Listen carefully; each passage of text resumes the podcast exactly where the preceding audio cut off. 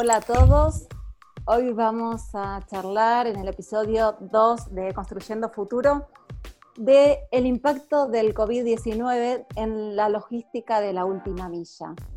Em, para los que no saben, porque no todos tienen por qué saber de qué se trata la última milla, es el último eh, tramo de entrega de un producto. Casualmente, la última reunión presencial que tuvimos de la CETU fue en Andriani, el martes 13, y dentro de el memo final lo más importante fue tratar justamente el tema de la última milla como importante. Y en estos casi dos meses, sin haber hecho absolutamente nada, ni siquiera una reunión por Zoom con esa subcomisión, nos encontramos con la frase ya conocida, el futuro ocurre antes. Y literal, el futuro ocurrió. Así que me gustaría empezar por Eduardo de Plaza Logística. Eduardo, eh, contanos eh, todo, el proceso, lo que hace Plaza Logística y después en, particular me gustaría que hablaras de eh, Plaza Mercado y cómo fue este cliente de Mercado Libre, si van a poder abastecer, si están pudiendo abastecer hoy y qué va a pasar mañana con todo este boom de la logística. Bueno, gracias Mali y Damián, y bueno, un placer estar acá charlando con, Iván y con Cristian. Em, efectivamente, el sector de los, de los depósitos industriales y logísticos eh, es uno de los sectores de real estate de, renta, ¿no? En general, yo siempre digo, éramos como el patito feo, ¿no? Dentro de los, de los sectores de renta comercial entre los que están los shoppings, eh, las oficinas y, otros. Em, y bueno, y hoy con, muchas cosas que están pasando en el mundo ya hace varios años, eh, nos fuimos de alguna manera eh, tomando un cierto protagonismo que viene sobre todo acelerado por, lo que es el crecimiento del e-commerce. Nosotros, Plaza Logística es una compañía que se dedica a hacer inversiones de renta de, de logística. Eh, tenemos seis parques logísticos distribuidos en el área metropolitana de Buenos Aires. Tenemos tres en zona norte y tres en zona sur. Eh, sumamos ya 410.000 metros cuadrados de renta y dentro de estos seis parques tenemos capacidad para desarrollar hasta 650.000 metros. Nuestros parques eh, agrupan cada uno de ellos varios centros de distribución que conviven, o sea, son parques multicliente en el sentido de que hay varios clientes que comparten infraestructuras y servicios em, y son en general grandes superficies, son buenas ubicaciones con grandes superficies, eh, ubicadas típicamente en los ejes de la ciudad, sobre, sobre las autopistas, sobre las principales vías de circulación. Eh, a medida que la logística de e-commerce se va desarrollando en el mundo, y esto lo estamos viendo mucho en el mundo desarrollado, lo que empieza a ocurrir es que como complemento de estas grandes superficies empiezan a aparecer estos famosos depósitos urbanos, estos, estos mini crossdocks, ¿no? estas, eh, estas infraestructuras accesorias, son como si fueran brazos de las grandes superficies. Entonces, eh, son complementarias a las grandes superficies. Nosotros en, el, en, lo que se llama Plaza Logística Mercado, es uno de nuestros últimos parques, desarrollamos el, lo que fue el primer Fulfillment Center en Argentina para, para Mercado Libre, es una nave que ya tiene 73.000 metros cuadrados cubiertos y, este Fulfillment Center viene a ser el corazón de una red eh, que empieza a desarrollarse. ¿no? Yo siempre digo que hubo como tres etapas en el desarrollo de la logística e-commerce. Una primera etapa que, terminó el año pasado, que fue una etapa de mucho letargo en el desarrollo. Los volúmenes de logística de e-commerce eh, crecían, crecían muy despacio eh, típicamente el consumidor lo que iba a responder era que el servicio era lento, era poco predecible, era malo. Los operadores logísticos dirían que, no se ganaba plata, que no había volumen, que no había escala. Eh, había una situación de huevo a la gallina muy difícil de destrabar. Eso a partir del año pasado empezó a cambiar, se empezó a notar un incremento de volúmenes muy fuerte a partir de, de una decisión de Mercado Libre de involucrarse mucho más con la logística, eh, y entre otras cosas la inauguración del primer Fulfillment Center en el país. con lo cual nosotros ya habíamos empezado a ver un incremento fuerte de los volúmenes de, la logística de e-commerce. El año pasado llegaron a, volúmenes cercanos a los dos paquetes por habitante por año, ¿no? que es la medida eh, que típicamente se usa en el mundo para, para, para, tratar de entender el nivel de penetración que tiene la logística de e-commerce. Este año, cuando ingresamos en la pandemia, ya estábamos en volúmenes de más de dos paquetes habitante año, ritmo anualizado. O sea que ya, ya empezábamos a tener una cierta escala que permite eh, mínimamente empezar a destrabar esta situación de círculo virtuoso que eh, hasta ahora no habíamos, no habíamos logrado. Y lo que está haciendo la pandemia es acelerando el proceso eh, tremendamente.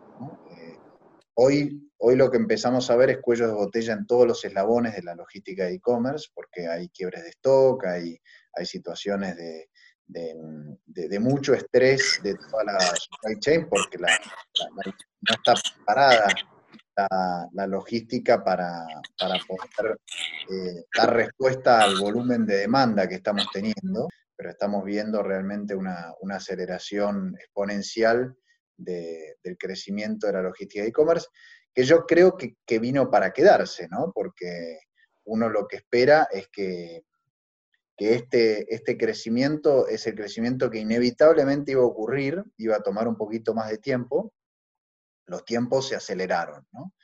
Así que creo que esto es muy positivo eh, y bueno, y realmente lo que, lo que está haciendo es eh, acelerando la demanda de todos los factores necesarios para la logística de e-commerce, entre ellos la infraestructura. La logística requiere de gente, requiere de tecnología, instalaciones, equipamientos, requiere de infraestructura. La aceleración del crecimiento de la logística de e-commerce, que está hoy, no sabemos todavía en cuánto se va a estabilizar, probablemente 3, 4, 5 paquetes por habitante, todavía muy por debajo del promedio mundial que está en 10 paquetes por habitante por año. Eh, pero sin embargo un volumen que ya empieza a ser más considerable. Eh, hace que vayan a empezar a ser necesarias muchas de estas inversiones que hasta ahora quizás no lo eran tanto porque faltaba el volumen, faltaba la escala del, sector. Bien, Eduardo, sí, claramente esto vino para quedarse. Eh, se, se, consideran 21 días de adaptación para que una actividad pase a ser un hábito. O sea que claramente ya estamos, ya hemos superado, duplicado y por ahí triplicado este, este tiempo para que claramente llegó para quedarse esta metodología de, o este nuevo consumidor, digamos. Iván, Mari, Mari, espera, antes que lo liberemos Eduardo, me quedó como una pregunta dando vueltas y, quería hacérsela. En, en, la cadena de eslabones de todo lo necesario para que el e-commerce eh, funcione mejor, y podamos seguir creciendo de manera sostenida? ¿Cuáles son aquellos eh, que, están más flojos todavía? Y ahí por ahí acercándonos un poquito más a esta cuestión de la última milla, si es eso, cómo debería, si es eso o si no es eso, y cómo debería ser y qué hace falta, sobre todo en materia de infraestructura, siendo que estamos bajo el paraguas de, de una actividad orientada a lo inmobiliario, ¿verdad? Mira, partimos de, hay, que tomar dimensión de dónde partimos. Nosotros estamos todavía en niveles seguro de menos de 5 paquetes por habitante por año. ¿no? El mundo desarrollado ya está arriba de 30 paquetes por habitante por año. O sea que la premisa eh, fundamental es entender que todavía estamos en foja cero. Porque si, si uno trata de sacar alguna inferencia o alguna estadística o alguna evolución en base al pasado de, la logística de e-commerce en Argentina, la realidad es que todavía, eh, eh, eh, digamos, no había, no, había arrancado prácticamente su desarrollo. El desarrollo está arrancando ahora, con lo cual recién ahora es donde empezamos a encontrar cuellos de botella y a tu, a tu pregunta, en absolutamente todos los eslabones, porque hasta ahora no había nada. Entonces, eh, digo, no es que no había nada, y justamente tenemos el ejemplo de, de, Andriani, que es uno de los principales jugadores de lo que era hasta ahora la logística de e-commerce. Ahora, lo que es esperable es que los volúmenes de logística de e-commerce de Andriani se multipliquen 7, 8, 10 veces, ¿no? Y así cada uno de los operadores que está dentro de la logística de e-commerce. Y es probable que Andriani empiece a desarrollar proveedores pequeños que van a ir articulando con sus redes, digamos, va a haber un desarrollo de nuevas redes que van a incluir un montón de nuevos jugadores también, ¿no? En los distintos estadios, digamos, de la, cadena. Em, pero bueno, me, entusiasma mucho escuchar a, Iván porque ellos están, ellos son protagonistas de, todo ese crecimiento. Vamos. Sí, vamos. Bueno, buen día a todos, ¿cómo están? Yo lo escuchaba atentamente a, Edu y, coincido en gran parte de, lo que dice y, me gusta debatir sobre algunos otros puntos. ¿no? Yo creo que eh, el crecimiento, hay algo que, recién me quedé que para mí es muy importante. Eduardo recién decía, eh, lo que pasó hasta ahora con el e-commerce no nos dice mucho de lo que va a pasar para adelante. Y, durante, incluso les diría que el comportamiento que tuvimos durante estos días tampoco nos dice tanto de lo que va a pasar para adelante. Lo que sí creo es que el e-commerce en Argentina creció exponencialmente. Lo que pasa es que también está vinculado a los niveles de consumo que maneja Argentina. Un crecimiento exponencial en México o en Brasil es de un impacto totalmente diferente a un crecimiento exponencial en Argentina. Eh, Argentina tiene un 99% de penetración y eso es muy bueno, que también recién lo decía Eduardo. Tiene un 99%, el 99% de los adultos conectados compraron alguna vez por e-commerce. Eso es muy bueno. Pero por ahora, en el compra habitual solamente es el 66%. Y eso creo que es un punto muy importante y es algo que nos va a dejar la, situación de esta pandemia. ¿Por qué? Porque empieza a generar cambio de hábito de consumo y empieza a generarnos nuevos compradores. Entonces, si el año pasado, con una situación económica como la que estábamos atravesando, crecimos 76% en facturación de e-commerce, llegamos a 400 mil millones de pesos de facturación, tuvimos 89 millones de órdenes de compra, me parece que eh, nos empieza a mostrar que esta situación nos empieza a generar una oportunidad muy fuerte y también un desafío muy fuerte a nivel logístico. Eh, el desafío es logístico en todos los aspectos. y, hay algo que ayer cuando Cristian me, comentó de, la, justamente de, esta charla, hay algo que para mí es muy importante. Eh, hablamos de última milla y a mí hasta me da miedo hablar de última milla. ¿Por qué? Porque durante, durante muchos años, durante muchos años, y en mi rol de CASE lo, he discutido mucho, lo he empujado mucho, de lo único que hablábamos cuando hablábamos de e-commerce era de distribución. Y el problema que tenía el e-commerce era que las empresas de logística y de correo no generaban una buena experiencia respecto a los tiempos de entrega. Cuando el foco que teníamos que tener, y acá lo empiezo a atar un poco más a la charla que, estamos llevando adelante, era una mirada mucho más cercana al fulfillment, mucho más cercana a entender el punto a punta de lo que pasaba, que estar solamente orientados a discutir acerca de la distribución. Cuando hoy volvemos a hablar de las oportunidades de última milla, siempre mi preocupación es que nos olvidemos de todos los eslabones que hay atrás de esa última milla. Entonces, creo que tenemos que estar desafiándonos constantemente ese tipo, e, e, esa conversación, porque esta pandemia nos mostró algo. ¿Por qué? En el, contexto en que estábamos, Mercado Libre fue un jugador que se posicionó como se posicionó. Por el desarrollo logístico. ¿Y por el desarrollo logístico de, de la distribución de última milla? No, principalmente por el desarrollo logístico vinculado a su nuevo centro de fulfillment.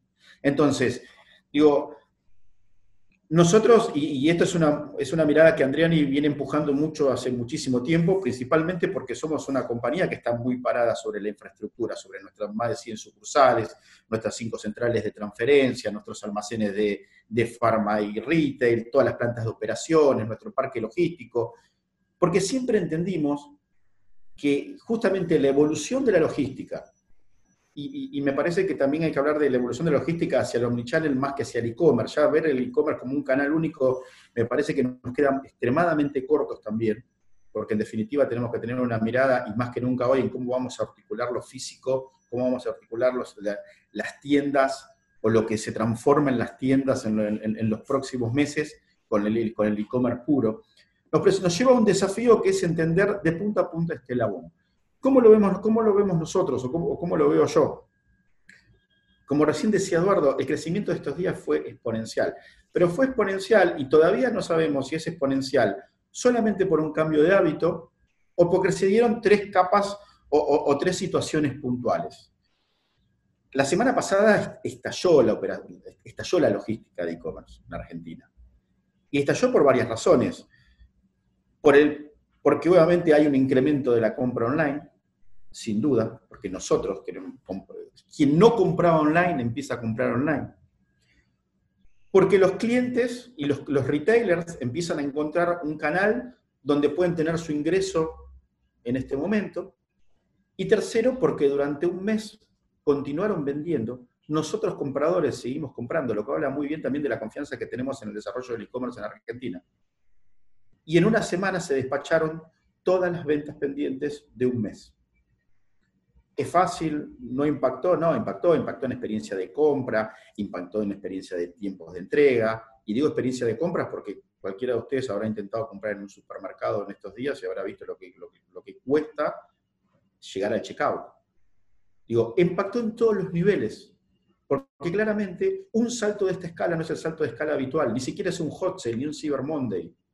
Porque en un hot sale y un Cyber Monday, todas las estructuras de todas las compañías se preparan durante dos meses para poderlo llevar adelante. Y esto se armó en una semana. Entonces, cuando empezamos a encontrar las limitaciones, y, ayer lo charlaba un poco, sí, hay limitación de estructura, porque obviamente todas las operaciones logísticas también tiene sus limitaciones en este momento, porque tiene personas que son justamente población de riesgo y no pueden estar trabajando, y podemos tener un impacto en la operación. Pero si ustedes se ponen a analizar cuáles fueron los principales impactos este, eh, durante la cuarentena o post-cuarentena, en primer lugar, las aquellas industrias que a través del e-commerce podían vender, pero por no ser industrias esenciales, la gente no podía ir a, preparar, no podían ir a operar. Con lo cual, aquel que estaba por fuera de un centro de operaciones logísticas, se le complicaba mucho poder trabajar. Eh, en segundo lugar, el piso. El gran problema que, te genera una explosión de esta característica es el piso y las capacidades de preparación. Porque, digamos, la logística B2C, la logística de e-commerce, requiere un trabajo de piqueo, de consolidación y desconsolidación muy complejo, que lo que genera es una necesidad de piso muy importante, una necesidad de piso que les diría que ni los retailers, y en muchos casos la industria logística en Argentina carecía. Todo esto termina impactando en la última milla. Todo esto termina impactando en la última milla. Yo creo que, Iván, Iván, déjame por ahí que te interrumpa un minuto, pero me parece, me parece súper interesante lo que estás planteando. Y me parece que empalmándolo con lo que decía Eduardo, em, está como la expectativa instalada latente que los volúmenes de paquetes por habitante, creo que ese fue el indicador que él utilizó, eh, tengan chances de alcanzar los ratios de otros países más desarrollados, quizás duplicarse, quizás triplicarse, o sea, de verdad son cambios cuánticos extraordinarios. En materia de de vuelta para, no alejarnos tanto del universo del real estate, que es el paraguas que tenemos en este encuentro.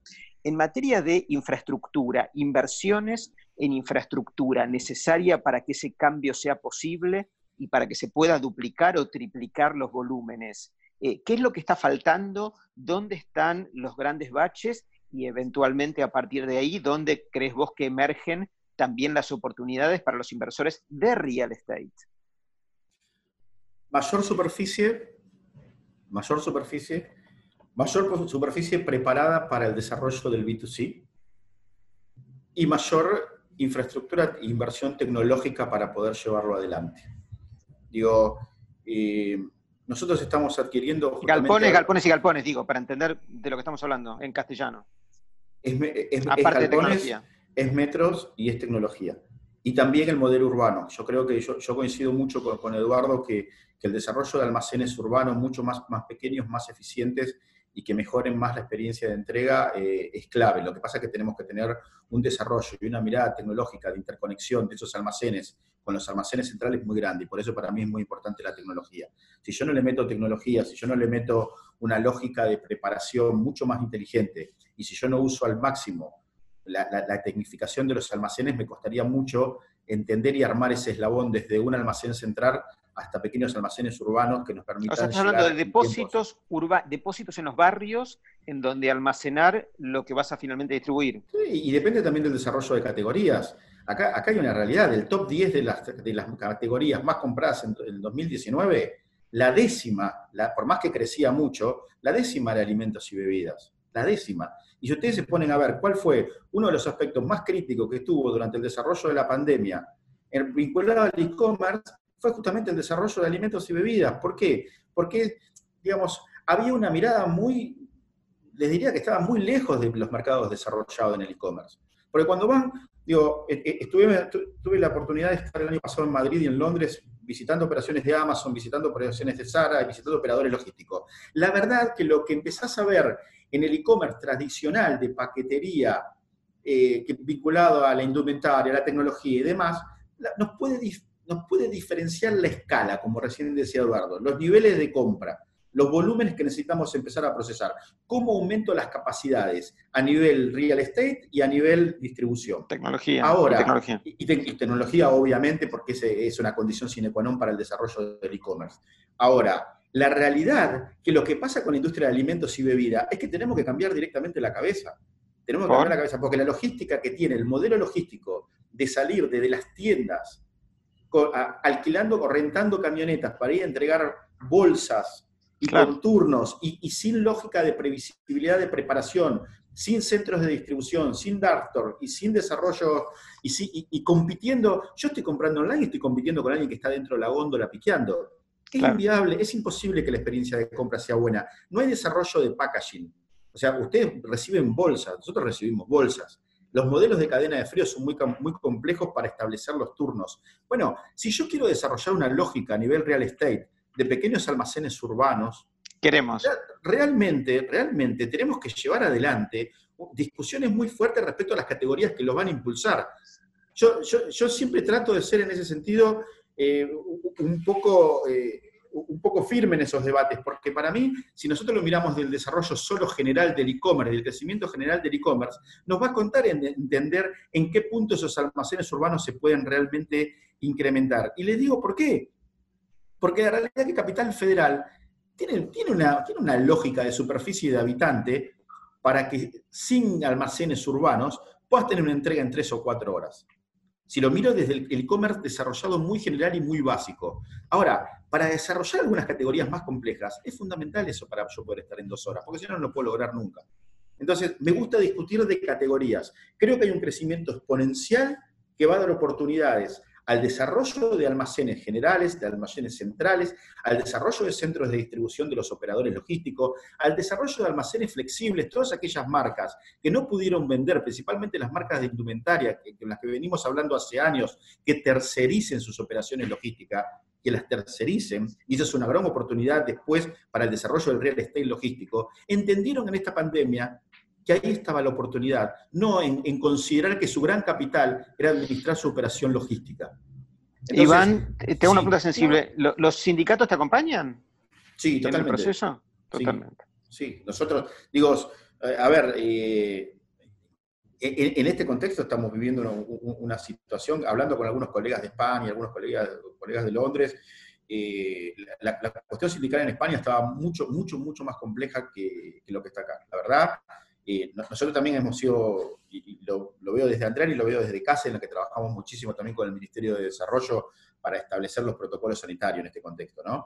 Eh, yo creo que eh, en este contexto nos, encontramos muy acompañados. Después hay otras discusiones que eh, nos podemos parar más en el costo de la logística en Argentina, si es eficiente, si no es eficiente, si el, si el 65 o 70% de incidencia de la mano de obra en la última milla, en la última milla, nos permite lograr eficiencia con la escalabilidad. Yo, yo digo, hay, hay, hay procesos en los que la escala nos da eficiencia y nos permite mejorar la renta y por, lo, y por ende trasladarse al retailer, y hay procesos que no. Por lo general, por lo general, todo lo que está vinculado a la última milla, la escala no da eficiencia, porque no marginalizamos la bodega ni el, ni, ni el canasto de la persona que va en una moto a entregar un pedido. Con lo cual, esa productividad, la manera que tengo de mejorarla y de hacerla más eficiente, es mejorando la ubicación de mis puntos, ya sea desde almacenes urbanos o de puntos geográficos en el alrededor de Buenos Aires, que me permita generar la menor cantidad de vueltas posible y que me vuelva y me haga ser muy productivo. Digo, para cerrar la conversación Perfecto. respecto a, hasta en qué, en qué lugar puedo tener impacto con los almacenes urbanos. Bien, vamos a pasar, quiero que Isel este, nos cuente un poquito de la experiencia de compra, habiendo eh, ya eh, teniendo en marcha, no sé, un mes que tiene en marcha, ya nos contará, hice el primer shopping online de, de Argentina, para luego pasar a Cristian y que nos cuente las características físicas que tienen que tener esos depósitos urbanos, desde ubicaciones, tamaños. Contanos cómo la experiencia que estás teniendo, qué expectativas tenés, qué es lo que está sucediendo los procesos eh, vienen a veces no a la velocidad que uno quiere, de que eh, el retail tradicional requiere una transformación de, fondo y los shopping tradicionales tal como los, eh, tal como los conocemos requieren una transformación que va mucho más allá de decir cambiemos negocios de, de venta de productos por, eh, por experiencias, que esto es un poco lo que venía diciendo la industria del shopping center, de los shopping centers en los últimos años. Y esto que se verificaba de alguna manera, si vos te fijás, se reemplazaban, eh, no sé, eh, espacios de retail propiamente dicho por restaurantes, confiterías, etc. yo creo que eso era absolutamente marginal creo que el eh, shopping center como tal requiere un cambio de fondo. Eh, un cambio de fondo y tiene que sí o sí integrarse con el e-commerce, eh, decididamente, pero también tiene que integrarse con la logística y también tiene que integrarse con la experiencia y también, digamos, tiene que pasar a transformarse en un, en un ecosistema donde convivan diferentes cosas. Conviva, convivan razones por las cuales la gente va al shopping center, eh, pero también eh, razones por las cuales el shopping center va a la gente. Eh, las razones por las cuales la gente va al shopping center, bueno, sin lugar a dudas, es la experiencia de la compra, pero también que sea un pick-up point, pero también que sea un lugar donde tengo un espacio la salud, por ejemplo, un centro médico, y todo conviva en un mismo lugar. Y la, razón por la cual eh, también un drop-off, también un lugar donde la gente lleve sus cosas y a partir de allí se distribuyan de las formas que corresponda. Eh, eh, y también, obviamente, eh, la posibilidad de que eh, se transforme en un marketplace, eh, sobre todo en el caso nuestro, aprovechando que tenemos una fuerte presencia regional, digamos, tenemos una, quizás es la única ventaja competitiva por la cual tiene sentido que nos transformemos en un marketplace. tiene sentido también por el hecho de que en 25 eh, kilómetros alrededor del shopping residen 4 eh, millones y medio, 5 millones de personas que eh, tienen un sentimiento de pertenencia muy, muy fuerte respecto del, shopping. Pero esto es una transformación copernicana. Esto implica una transformación copernicana. Nosotros salimos con nuestro marketplace, probablemente sea un 5 mesino, ni siquiera un 7 mesino, porque salimos precipitadamente, eh, como, como eh, ahora que falleció Munstock, como decía Lelutier en, el famoso sketch, no es cierto, de que tuvo que salir precipitadamente de la tribu. Eh, y en, tuvimos, salimos porque realmente entendíamos de que eso era, era necesario hacerlo, y nuestra idea es llevar esta transformación en los próximos meses sí creemos que la transformación es tan importante que exige alianzas muy, eh, muy fuertes. Por ejemplo, no tenemos duda de que tenemos que tener una alianza con alguien del sector logístico. Estamos evaluándolo con tres o cuatro eh, potenciales, ¿no es cierto?, operadores, por, eh, por, razones obvias, porque entendemos de que, el, como te decía, esto es un cambio es un cambio de fondo, también implica que nosotros como shopping pasemos a ser en parte propietarios de la mercadería eh, lo cual también implica un cambio en la relación con los, eh, con los retails, en, con retailers, perdón, con un elemento adicional muy importante. Muchos de los retailers van a estar en una situación delicada después de la pandemia, muchos de ellos, con lo cual de alguna forma eso implica, ¿no es cierto?, también asumir eh, allí un rol determinado. Eh, implica organizar la última milla. Firmamos un acuerdo con Globo, pero estamos eh, firmando, organizando acuerdos con, con figuras, llamémosle así, de última milla de la zona. Nosotros básicamente nuestro objetivo no es vender en Salta, nuestro objetivo es vender en González Catán, en Gregorio de la Ferrer, en, eh, Lomas de Zamora, en Morón, ¿no es cierto?, en nuestra, en nuestra zona de influencia. Eh, es absolutamente incipiente, creemos obviamente en la omnicanalidad, vale decir que quien compró por Mercado Libre pueda hacer el pick-up en el shopping, y también quien compró por Mercado Libre y eventualmente este es la, eh, la eh, digamos, el desafío, eh, implica también implica, implica cambios estructurales, implica tener, transformar una parte en un depósito urbano, ¿no es cierto? sin lugar a dudas. implica también que parte de los retailers puedan tener parte de su stock no solamente en el local, sino parte del stock con el cual eh, eh, abastecerían este, eh, este trade area, este trade area de los, de los 25 kilómetros alrededor del shopping, parte de su stock allí, con lo cual es una tarea titánica. Es realmente es, una redefinición absoluta del negocio. ¿Crees, Isel, que van a convivir a futuro o van a competir? No, yo creo que el, desafío es la convivencia. No, yo creo que el desafío es la convivencia, justamente. Pero para poder convivir, tienen que haber muchas cosas que se den. Por ejemplo, si en el lugar va a haber, no sé, un eh, centro de diagnóstico médico, significa que va a haber flujo de gente para alimentar esto. Si va a haber un pick-up point, significa que va a haber gente que va a ir al lugar, ¿no es cierto? Y de pronto, si fue al pick-up point para retirar algo que compró por Mercado Libre, pueda tomar, eh, pueda comer una hamburguesa de McDonald's. Eh, eh, yo creo que justamente el desafío, el desafío es lograr que, es, digamos, que esto se transforme en un omnicanal. estoy convencidísimo que nosotros solos esto, incluso teniendo la, digamos, la ventaja competitiva de estar súper localizados en una zona relativamente marginal, si esto lo hubiéramos tratado de hacer en Palermo, hubiera sido inviable. Yo creo que la ventaja competitiva es que, estamos en la matanza. Eh, eh, y, por eso tiene sentido. Pero también estoy convencido que esto solo, solo no lo podemos hacer. Esto tiene un grado de complejidad tal que implica justamente una estrella, ¿no?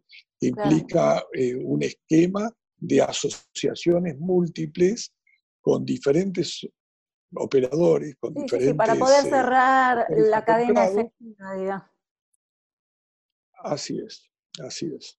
Cristian, contanos un poquito, sí, eh, digo Damián, ¿qué le querías preguntar? Sí, déjame que decir que me quedó una pregunta colgada. Y esto que estás desarrollando, Isel, eh, ¿lo ves replicándose en otros colegas barra competidores tuyos? ¿Lo ves realizándose eh, en otros lugares en los que vos te estás inspirando? Digo, ¿por, dónde viene la tendencia más allá de tu propia actitud vanguardista, si se quiere, en la cuestión?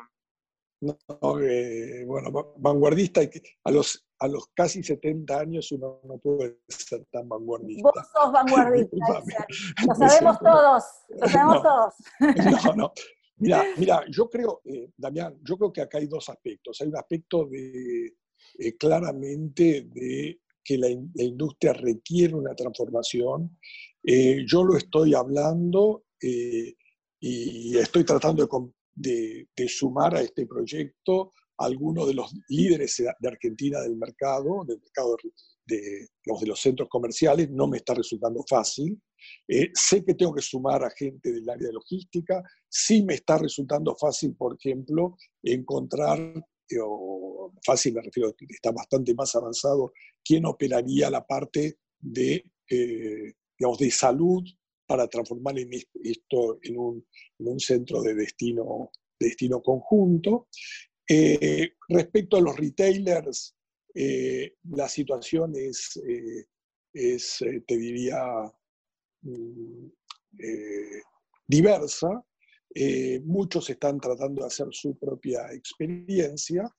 Eh, esto tiene un problema serio, que el costo de operación global es un costo relativamente, relativamente alto.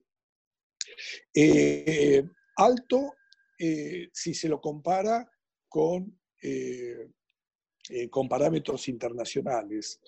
Eh, razonable si uno lo compara con el costo de operar un local en un, eh, eh, shopping center. experiencias similares se están intentando en varios lados, incluso en Brasil. Incluso en Brasil. la transformación completa, yo creo que está todavía en un proceso súper, súper... Incipiente, súper incipiente, ¿no? pero súper. Es como si habláramos de e-commerce en el año 1998. No sé si es claro. Sí, sí, a mí me resultó muy, muy gráfico el comentario de Iván, que decía que esto no se trata de ir al supermercado, sacar de las góndolas algunas bebidas, subirlas a una motito, y, o sea, no, es ese el procedimiento, digo, no estamos hablando de ese cambio, es un cambio como el que uno ve Amazon en Estados Unidos, con todo un procedimiento racional de paquetería, de transporte ordenado, de tecnología. Evidentemente no es lo mismo la motito que, lo que uno ve en Miami, ¿verdad?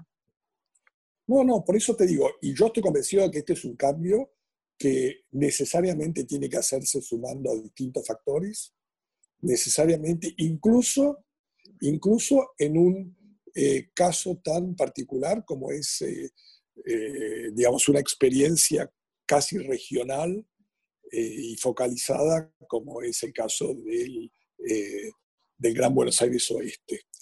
Pero sí creo... a, mí me suena, a mí me suena, vos tenés cabeza de real estate esencialmente, eh, sos el vicepresidente de la Cámara, este, digo, me parece que hace falta una inversión, además de la tecnología, además de una inversión grande en infraestructura de depósitos, llamarlo como vos quieras, muy significativa que por para, duplicar o para triplicar, que no es tan fácilmente ISEL financiable en la Argentina, digo, o sea, todo, todo producto, todo proyecto que implique grandes volúmenes de plata en, real estate en la Argentina es difícil de financiar, siendo que no se trata de construir monoambientes en la Facultad de Medicina, ¿verdad? Tenés razón absoluta, por eso te digo, por eso te digo, este es un proyecto del cual nosotros, sin lugar a dudas, no es el momento actual, eh, no es cierto, no tengo duda, pero no tengo duda que si el país, digamos, eh, si existe post-cuarentena, y eh, no es cierto, no tengo duda de que este es un proyecto asociativo, no tengo ninguna duda, no tengo ninguna duda, no tengo ninguna duda que no, que no es un proyecto al cual yo eh, yo lo pueda llevar exclusivamente adelante. No tengo ninguna duda. Creo que es un proyecto absolutamente asociativo, donde distintos factores, cada uno tiene su rol y genera su, digamos, pero el hecho de que coexistan genera sinergias que benefician a cada uno de ellos. No sé si es claro. Es decir, el hecho de que haya un pick-up point se va a beneficiar porque haya un centro de diagnóstico médico no sé si es claro. Pero obviamente quien va a hacer la inversión en el diagnóstico médico, el centro diagnóstico tiene que ser alguien del sector y quien opere la parte logística va a tener que ser alguien del sector y quien opere la parte del retail, no sé si es claro.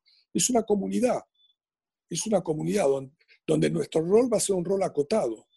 Probablemente sea el rol de, digamos, de, decir, bueno, ponemos esto para que sea la, la base, pero pero seguramente del conjunto tendremos, ya te digo, un rol muy, muy eh, relativo, muy acotado.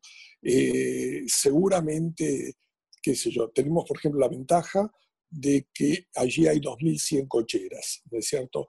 Probablemente eh, vamos, este, estamos negociando con Walmart, Walmart está en una situación muy particular en Argentina, para eh, transformar una parte de eso en un lugar para depósitos, para que haya, ¿no es cierto?, un depósito urbano. Seguramente quien va a hacer el depósito urbano no vamos a ser nosotros. No sé si es claro. Eh, eh, mucho, cambio, ¿eh? mucho cambio, mucho cambio, como un tsunami, ¿no? Sí, es como un tsunami y, te digo, nunca mejor que ahora en un proceso de esta naturaleza tiene que darse la economía colaborativa, es decir, distintos factores en forma coordinada, en forma coordinada que asuman roles diferentes, no es cierto, pensando en esto, pero si no es absolutamente inviable. Gracias. Bien.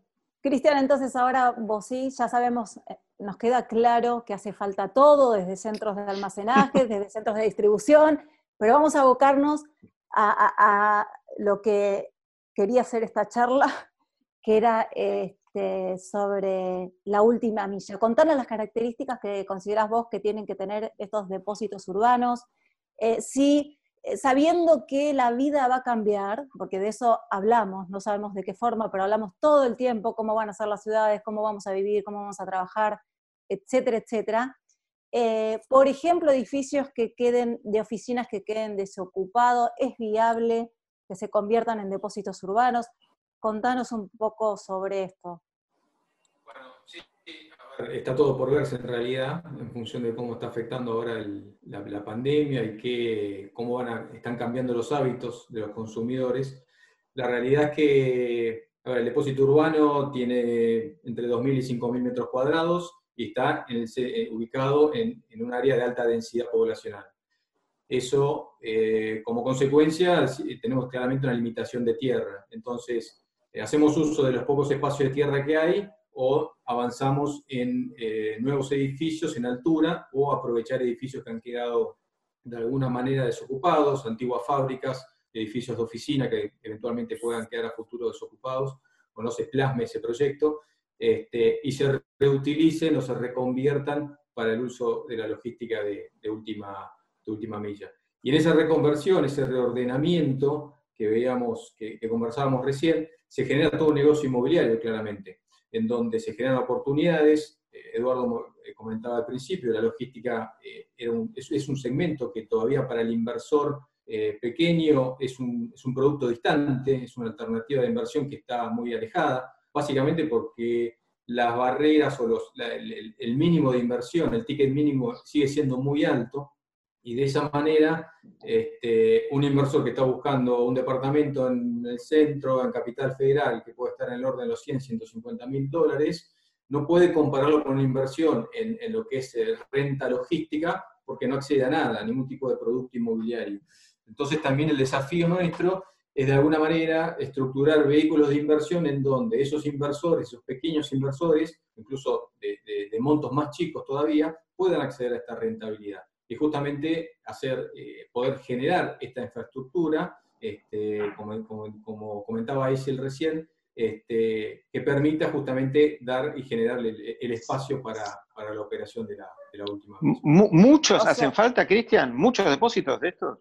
En realidad, no, el foco no está quizás, hoy no lo tenemos puesto en ese, en ese espacio de última milla, que ahora quizás se va, yo entiendo que se va, se va de alguna manera acelerar la demanda por, por este cambio de hábito este, que estamos viendo, pero sí, como decía Iván al principio, hace unos minutos, en los, en los, en los depósitos este, anteriores, digamos, los centros de distribución, todo lo que genera cuello de botella hasta llegar a la última milla.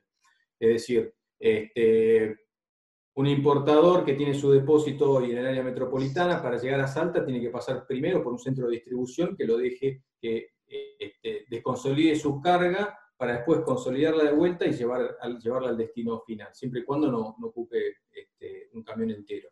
Entonces, todo ese tipo de, tránsito y administración de, mercadería, de alguna manera va a generar una nueva reconversión y uso de, los espacios. También lo que vemos es que hay muchas empresas o em, empresas chicas, pymes, que están empezando a, considerar todo lo que es el canal de e-commerce, y eso, esas empresas van a necesitar espacios adecuados para poder este, justamente procesar esa mercadería. Y, además la experiencia, muchas que no tienen, claramente no tienen experiencia, van a necesitar apoyarse en un operador logístico que sepa cómo articular la mercadería, cómo pronosticar la demanda, cómo entregarla a tiempo.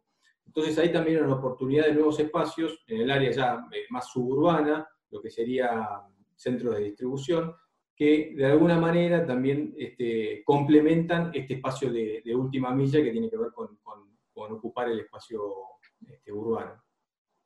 Sí, a mí me suena que eh, las dificultades que tradicionalmente los proyectos de inversión encuentran en la Argentina en materia de financiamiento es un cuello de botella importante que en el mundo desarrollado se, percibe, se, se, disfruta de otra manera, ¿verdad? Una cosa es tener tasas regaladas a plazos de financiamiento infinitos y otra cosa es un país en default en donde cada dólar está atornillado bajo cuatro llaves, ¿no? No es lo mismo. Y sin embargo, sin esa inversión, me suena que tenemos una demanda potencial que seguirá siendo potencial. La realidad también es que existe una, una, superficie importante de depósitos e inmuebles que, están, que ya están construidos y que la inversión ya está realizada. Entonces hay un potencial interesante de reconvertir ese activo, ¿no? Este, de hacerlo rentable, de rentabilizar ese, ese, ese, activo a través de la, de la, operación, de un proceso o una operación este, logística. Por otro lado, esos, esos dólares que vos, coincido con vos, hoy están atornillados y probablemente por un tiempo sigan así, no creo que lo sigan haciendo indefinidamente. Entonces, dentro de lo que es la, la oferta de inversión inmobiliaria o propuestas de inversión inmobiliaria, creo que la, inversión en este segmento, en el logístico, en lo que es la renta logística, creo que tiene un potencial muy, muy importante, muy importante.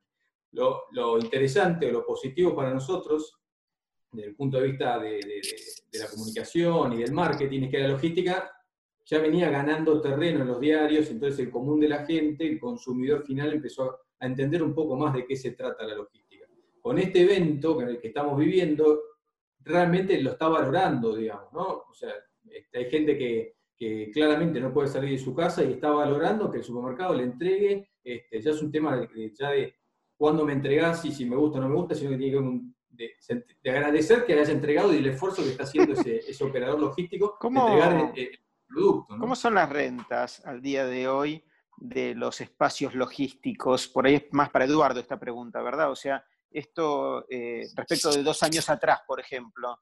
Eh, me imagino que está esencialmente especificado. ¿Cómo, cómo, cómo, son los niveles de renta que el dueño del activo inmobiliario hoy está percibiendo en relación a cómo, a cómo era antes y qué expectativas hay a futuro en términos, de, en términos duros económicos, quiero decir, de rentabilidad? ¿no?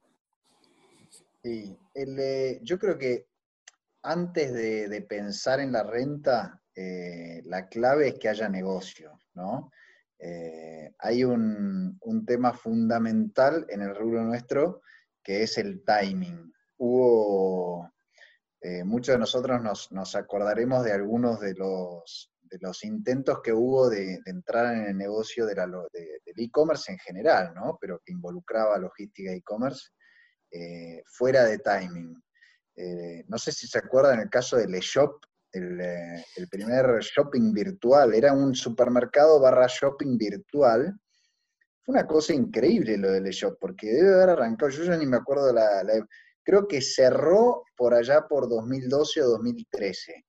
Eh, y estuvo cuatro o cinco años dando tumbos tratando de imponer esta, esta modalidad.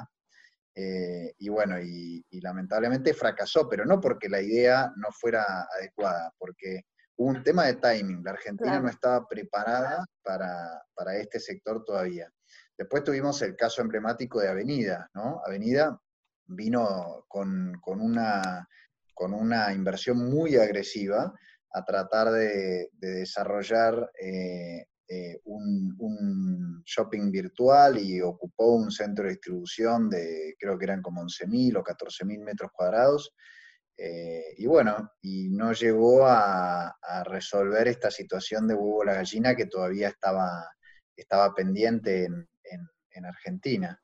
Eh, yo creo que la clave para el inversor es el timing, porque el riesgo de renta cero es muy alto. Eh, hay muchas personas hoy queriendo meterse en el sector como con ánimo de, invertir y buscando, y, ¿no? y está de moda. A nosotros nos llaman prácticamente todos los días eh, personas que por ahí tienen eh, depósitos, galpones viejos que quedaron, digamos, ubicados dentro de la ciudad y, están pensando en esta idea de, reconvertirlos y ver si los pueden usar para e-commerce.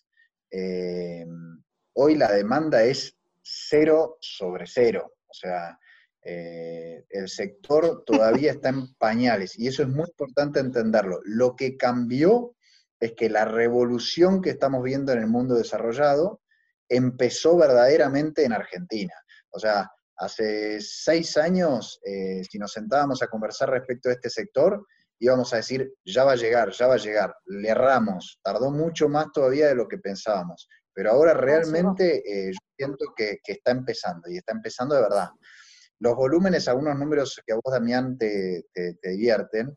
Hay una cuenta almacenero muy piola que hace la gente de Prologis, que es eh, mil millones de dólares de facturación, son entre 50.000 y 100.000 metros cuadrados de depósito, de distintas categorías, ¿no? Pues esto acuérdense siempre que la, demanda de espacios es un complemento de distintos tipos de espacios. Son grandes superficies con pequeñas superficies.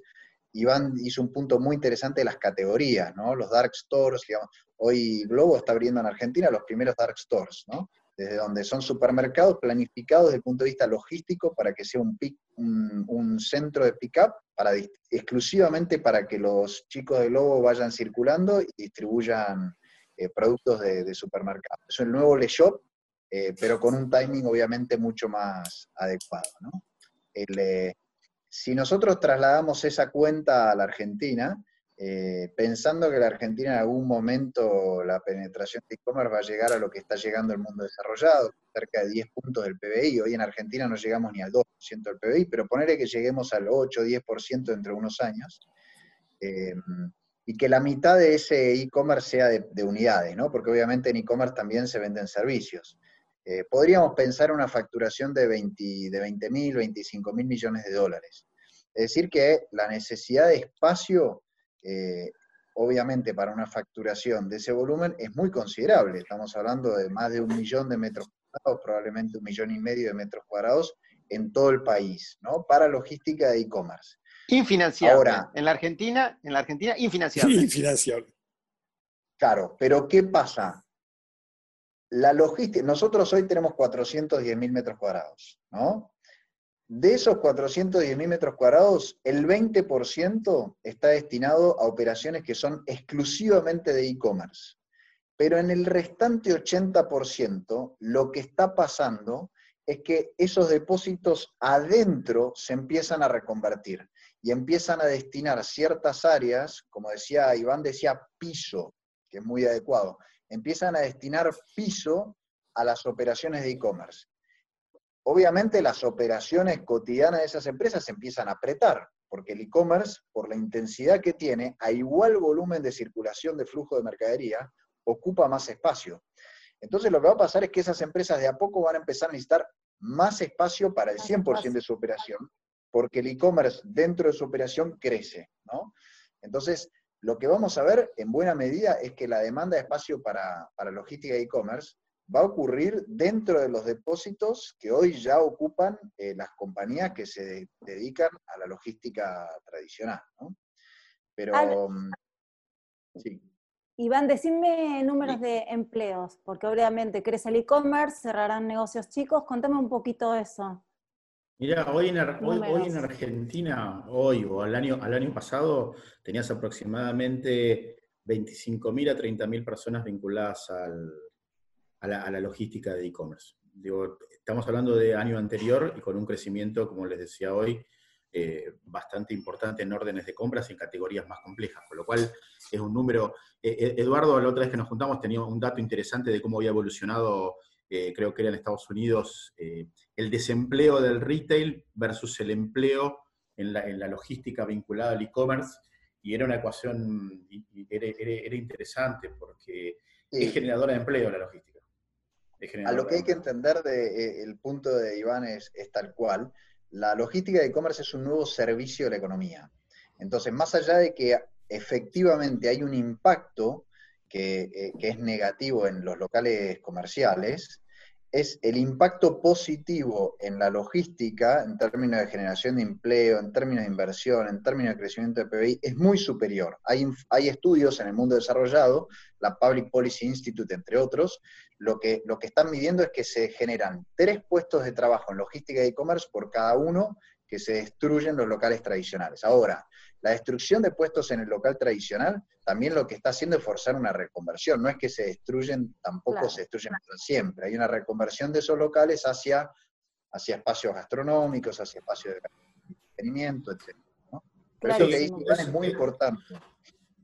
Eh, Damián, ah, que, sí, Iván. Sí, no, no, digo, porque tomo esto, esto que estamos hablando ahora con, Eduardo y, lo trajo Isel hace un rato, con, quien también hemos charlado bastante y, nos gusta debatir y discutir hacia dónde va el, el shopping y el retailer. Creo que si no tenemos una mirada, creo que lo que también va a ayudar a desarrollar esto es esta mirada omnichannel que yo hoy les decía. Nosotros no podemos pensar en una canibalización total del e-commerce sobre el canal tradicional. Y me parece que ahí es donde van a surgir esas oportunidades. Lo que pasa es que hay que hacerlas a conciencia y con definiciones de negocio claras y no solamente aprovechando la, infraestructura que tengo y viendo cómo bajo los costos. Para mí hay que apuntar siempre a esa cuestión de experiencia. Yo lo, discuto mucho con, algunas cadenas de retailer que durante estos años han impulsado en demasiado, demasiado el Pickup Store, mucho más el Pickup Store que la cuestión domiciliaria o apalancarse con operadores logísticos o con modelos como el de Pickit, de tercerización de puntos y demás. ¿Qué les pasó en esta situación? Perdieron un canal de entrega muy fuerte porque no estaban preparados para el otro desarrollo. No tienen desarrollo de centro de distribución, no tienen desarrollo de almacenes preparados para el e-commerce. Entonces, hay que tener una mirada conciencia de que esto va a escalar, pero que tenemos que profesionalizarlo mucho más para que escale. Y ahí es donde van a estar las oportunidades claramente para el sector. Pero es omnichannel, la cabeza es omnichannel. No podemos pensar más en e-commerce como canal porque nos va a hacer mucho daño a todos. Más allá de que obviamente hay un, hay un movimiento, ¿no? Coincido totalmente, digamos, de la omnicanalidad, no tengo ninguna duda. Y bueno, justamente yo creo que ese es el gran desafío, pero creo que no solamente tiene que hablarse de, de omnicanalidad, sino tiene que hablarse de eh, experiencia global, de lo cual el omnicanal es una parte, ¿no es cierto? Donde de pronto vamos a tener que sumar otras cosas que, que de pronto son ajenas a nuestro, eh, a nuestro ámbito específico, que también tienen que sumar sinergias al conjunto. No sé si, digamos, creo que es, es, un, eh, es un omnicanal en un sentido muchísimo más amplio. ¿no Queda claro. omnicanal, donde no solamente es un omnicanal para la venta de productos, sino para la prestación de servicios, eh, un omnicanal para, eh, para que sea punto de encuentro, un omnicanal para que sea también espacio de, vivencial y de experiencias.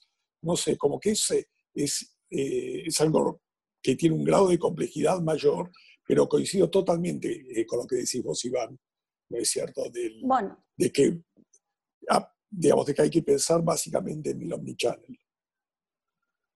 Vamos cerrando y para eso me gustaría que Damián nos hablara eh, un poquito, nos diera una conclusión de todo lo que estuvimos hablando y nos cuente cómo ve realmente esto como oportunidad de negocio inmobiliario, que nos hable un poquito de la oferta, de la demanda, qué es lo que, qué es lo que sacas de esto, Damián.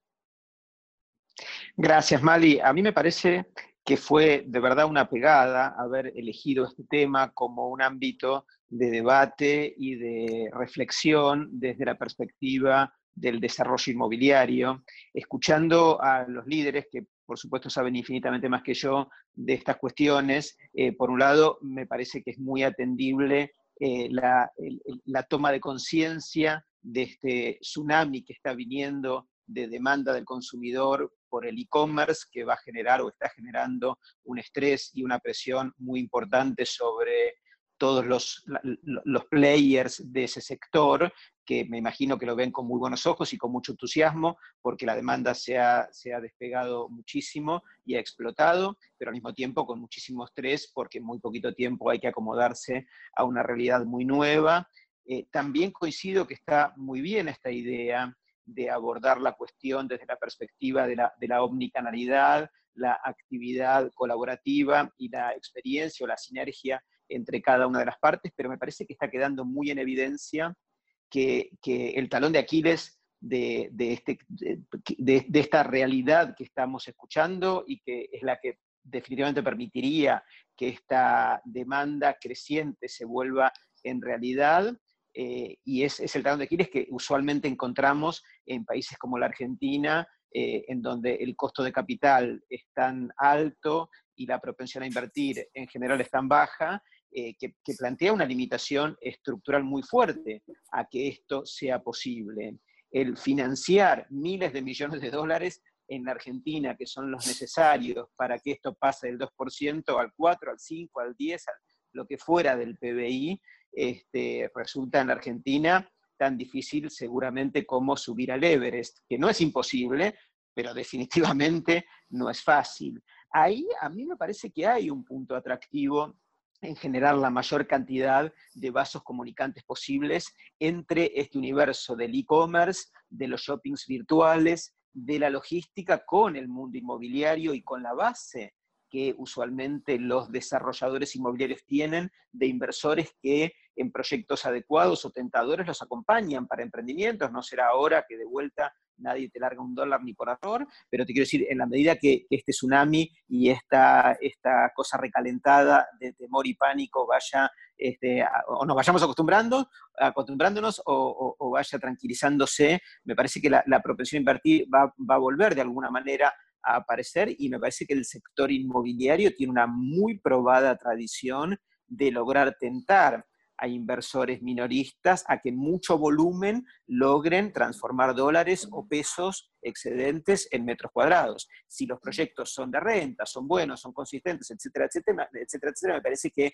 nosotros del sector inmobiliario, de los desarrollos, tenemos ahí un rol este, posible a ocupar para convertirnos en una fuente de financiamiento de esos proyectos viable. De lo contrario, eh, hay que reconocer que la inversión extranjera en Argentina es cero, ¿verdad? Sin exagerar demasiado, que los fondos institucionales en Argentina no existen, que los bancos para financiar cosas a largo plazo ausentes sin aviso, ¿verdad? Que el mercado de capitales cero al cuadrado, por lo menos respecto del mercado inmobiliario.